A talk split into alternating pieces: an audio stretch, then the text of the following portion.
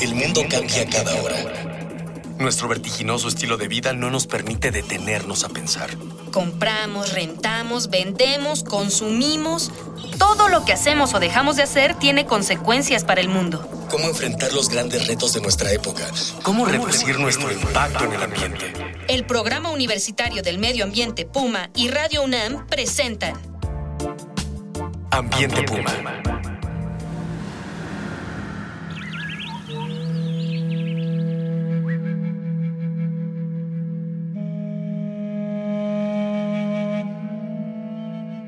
Bienvenida, bienvenido. Soy Mireya Imas, coordinadora del Programa Universitario de Medio Ambiente de la UNAM, y esto es Ambiente Puma, voces, ideas y acciones sustentables. Vamos a continuar nuestra charla de la sesión anterior acerca del distintivo ambiental UNAM, un sistema que evalúa el desempeño ambiental, por supuesto, de entidades administrativas y académicas dentro, pero también fuera de la universidad. Está con nosotros nuevamente Luis Gutiérrez, jefe del Departamento de Asesoría y Proyectos del Programa Universitario de Medio Ambiente Puma de nuestra Casa de Estudios. Bienvenido, Luis. Hola, muchas gracias. Un placer. Y como siempre, pues le invitamos a que escuche qué opina nuestra comunidad, qué dicen los estudiantes de la UNAM sobre tú qué acciones realizas para disminuir tu impacto ambiental.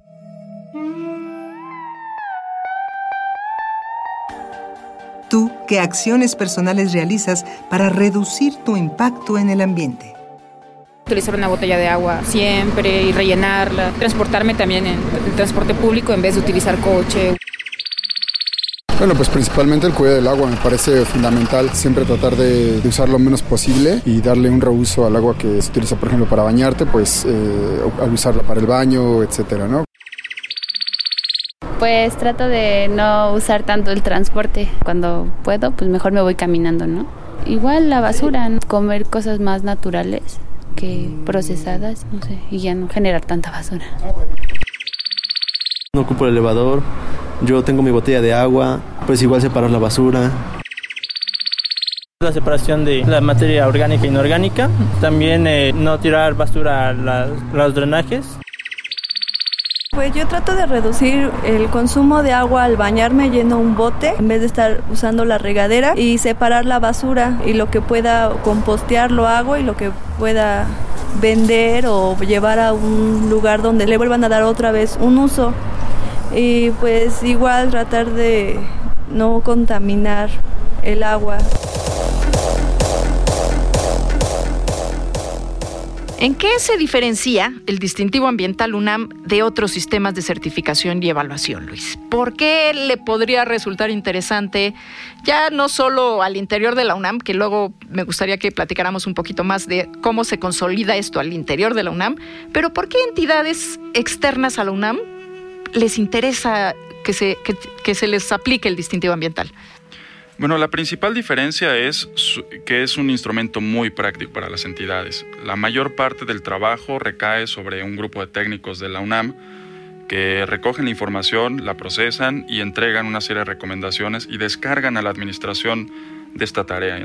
Generalmente los, los procesos de evaluación ambiental hacen que las entidades hagan la chamba, ¿no? Así es, por ejemplo, las ISO eh, modifican el proceso de organización de una entidad, este, genera nuevos procesos, cargan con más tareas a las, a las, a las áreas este, y otros sistemas de, de, gestión, pues lo que hacen es eh, hacer parte del trabajo, pero no entregan recomendaciones tan claras como, como lo hacemos nosotros que son puntuales, específicas. Incluso, por ejemplo, si usted eh, en su entidad académica, ya sea un colegio, ya sea una universidad como la nuestra, o bien una eh, Secretaría de Estado, o bien un edificio financiero, o bien un edificio en el que se dedique a cualquier otra actividad, nosotros podemos hacer la evaluación y le vamos a decir exactamente cuáles son los focos que usted tiene que cambiar. ¿Cuáles son las computadoras que pues ya están un poquito viejas y son eh, sumamente consumidoras de energía? Le vamos a decir qué llaves tiene que eh, modernizar en términos de ahorradoras, por no ahorradoras, etcétera. ¿Cuáles son los, los, um, las compras que usted está realizando que pueden ser sustituidas y le vamos a decir cómo y con qué sustituirla. Incluso eh, si usted quiere, puede entrar a la página del Puma en, en el internet y ver, ahí tenemos al acceso de cualquier persona, al alcance de cualquier persona, eh, todo un, un eh, catálogo de dónde puede usted hacer compras verdes y un comparativo entre las diferentes ofertas que existen sobre estos temas, porque eso es también muy importante. Luego, Tener alternativas. Exacto, a uno le dicen, usted tiene que cambiar esto y esto y esto. Sí, pero ¿dónde, cómo, y cuánto me cuesta? ¿No? Este, ¿quién puede ser evaluado? O sea, ¿quién puede llegar, tocar a la puerta y decir, oye, programa universitario de medio ambiente, quiero que me evalúes este, para obtener el distintivo ambiental UNAM? Prácticamente cualquier organización. Eh, tenemos ahora posibilidades de aplicar este instrumento a edificios públicos, a eh, corporativos de, cualquier sector. Eh, hemos evaluado museos, tiendas de autoservicio, hemos evaluado el Conservatorio Nacional, por ejemplo, que es una escuela sui generis para las artes, otras escuelas del Instituto Nacional de Bellas Artes. Y, alguna, y, si existe una organización con alguna particularidad, esa particularidad, por, por fortuna, contamos con el respaldo del, de expertos sobre, sobre distintos temas y la podemos resolver sin, sin, ningún problema. También se ha evaluado escuelas del sistema incorporado de, de bachillerato de la UNAM. Sí, de hecho fueron este, nuestra, nuestra, nuestro conejillo, de, indias. Ahí, este, por ser espacios con mayor control, más, eh, em, pues, más pequeños, ahí pudimos poner a prueba la primera versión del distintivo aprendimos una serie de, cosas que teníamos que cambiar y este, ellos fueron los primeros en recibir 19 eh, distintivos ambientales. Cuando yo solicito el distintivo, me hacen la evaluación, ¿qué pasa después? ¿Qué categorías otorga el distintivo y cómo se definen estas categorías? Sí, el distintivo tiene tres categorías. El objetivo es estimular que las acciones busquen un distintivo mayor. Empieza con un distintivo básico y Cualquier organización puede alcanzar el distintivo básico porque entonces ya cuenta ahora con un diagnóstico y un plan de trabajo. Esa es la razón por, las cuales, por la cual le otorgamos un distintivo sin importar su nivel de desarrollo. Luego, si el nivel de desempeño es mejor, puede alcanzar un distintivo azul. Y si es todavía mejor, el distintivo más alto que puede alcanzar es el distintivo oro. Azul y oro, por supuesto. Por supuesto, no podía ser de otro este, color.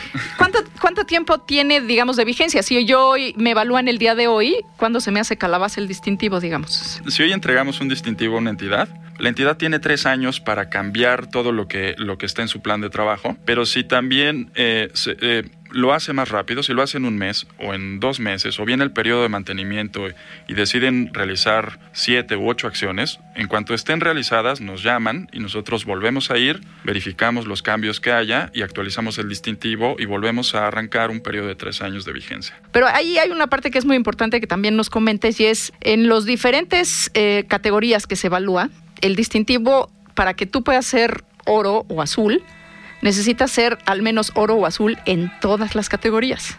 Sí, em, está diseñado para que, a diferencia de otros sistemas de evaluación donde acumulas puntos y ahí puedes, eh, con base en esa suma de puntos, entrar a un rango o a otro de, y alcanzar distintivos diferentes, nosotros estamos buscando que todos los temas se desarrollen de forma integral. Em, la tendencia actual es que las organizaciones le ponen mucho empeño a los temas de energía y agua, pero se olvidan de la gestión de los residuos y consumo responsable. El objetivo es mover los cuatro temas al mismo tiempo y si una organización tiene muy buen desempeño en agua, energía y residuos, pero un mal desempeño en consumo responsable, esto estimula que se desarrolle más rápido este tema que está rezagado y obtengamos un crecimiento integral en materia de, de desempeño ambiental. Uno piensa que esto de ser más verde o más ecológico o más sustentable le cuesta a uno mucho. ¿Qué, experiencia ya tenemos en este, en este campo? No, en realidad hay una serie de acciones que puedes realizar sin desembolsar un solo, un solo peso y estas acciones en, eh, en realidad representan decisiones que se toman de un día para otro y se pueden cambiar prácticas en una, en una organización. Otras requieren cierta inversión, pero esta inversión con los costos de energía crecientes en el mundo se recuperan muy rápidamente y liberan recursos de la organización que se pueden utilizar para otros temas, para temas de su propio desarrollo o para otros temas de la propia agenda. Hay, em, oportunidades de cambio en materia de agua o u oportunidades de cambio en residuos que no necesariamente son en sí mismas rentables, pero ahora hay una puerta por, a partir de la cual puedes acceder a recursos a partir de ahorros. Em, déjeme, déjeme contarle que en la UNAM em, hemos estado poniendo fotovoltaicos, que hemos estado incorporando sistemas de cosecha de agua de lluvia, tenemos todo un nuevo proyecto de separación de residuos, eh, de los que generamos como actividades cotidianas, pero también de los que se generan en nuestras actividades de eh, investigación y docencia. Y también se ha hecho un ejercicio muy fuerte en términos de eh, sustitución de luminarias cada vez por luminarias o sistemas más ahorradores. Entonces, ¿cómo se hila esta estrategia de universidad sustentable? ¿Cuál es el objetivo de una institución académica como la UNAM de ser sustentable? El primer objetivo es ser un ejemplo para otras organizaciones en el país. El carácter nacional de la universidad nos permite eh, poner a prueba y consolidar eh, estrategias y acciones, tecnología que se prueban en nuestra, en nuestra casa de estudios y pueden servir para cambiar modelos de desarrollo de otras organizaciones.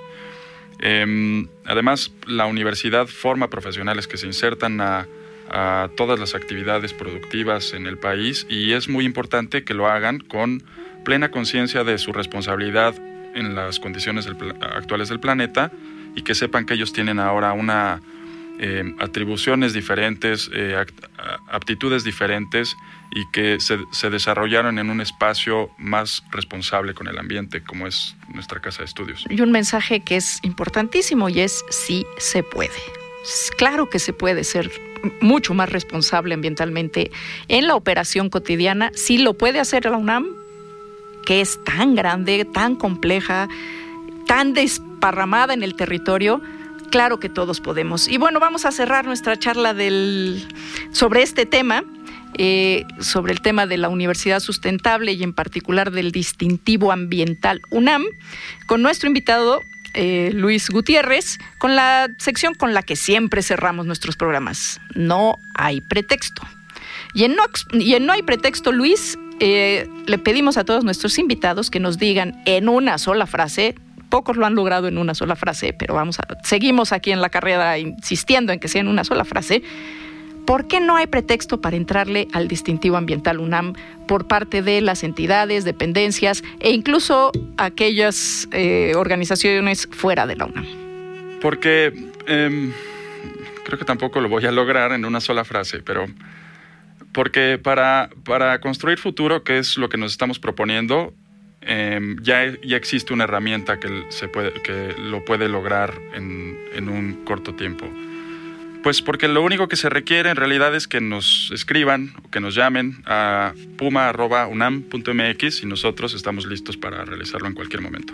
Pues sí, realmente es una herramienta que le da a usted una línea, un eje sobre el cual moverse para hacer de su organización un ejemplo de compromiso con el desarrollo sustentable. Agradezco entonces pues la presencia de Luis Gutiérrez, jefe del Departamento de Asesorías y Proyectos del PUMA, del Programa Universitario de Medio Ambiente de la UNAM, así como por supuesto la presencia de los, en los controles y la producción de Miguel Alvarado y en la investigación, sondeos e invitados a Jorge Castellanos, Itzel Aguilar, Cristian Barroso, Dalia Ayala, Marjorie González quienes son parte del equipo de educación ambiental y comunicación del Puma, e invitamos a todas y todos nuestros radioescuchas a que nos acompañen, que nos sigan, que sigan con nosotros en esta producción de Radio UNAM y el Programa Universitario de Medio Ambiente con apoyo de la Dirección General de Divulgación de la Ciencia. Y a usted que nos escucha desde casa,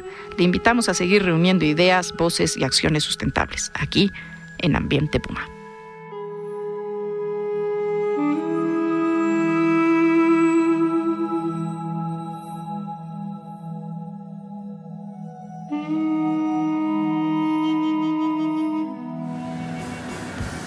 Una pequeña acción. Un cambio de actitud. Nuevos hábitos. Y nuevas formas de entender y relacionarnos con el mundo. Paso a paso. Aportamos un granito de arena. Para construirnos un futuro. El Programa Universitario del Medio Ambiente Puma y Radio UNAM presentaron Ambiente Puma.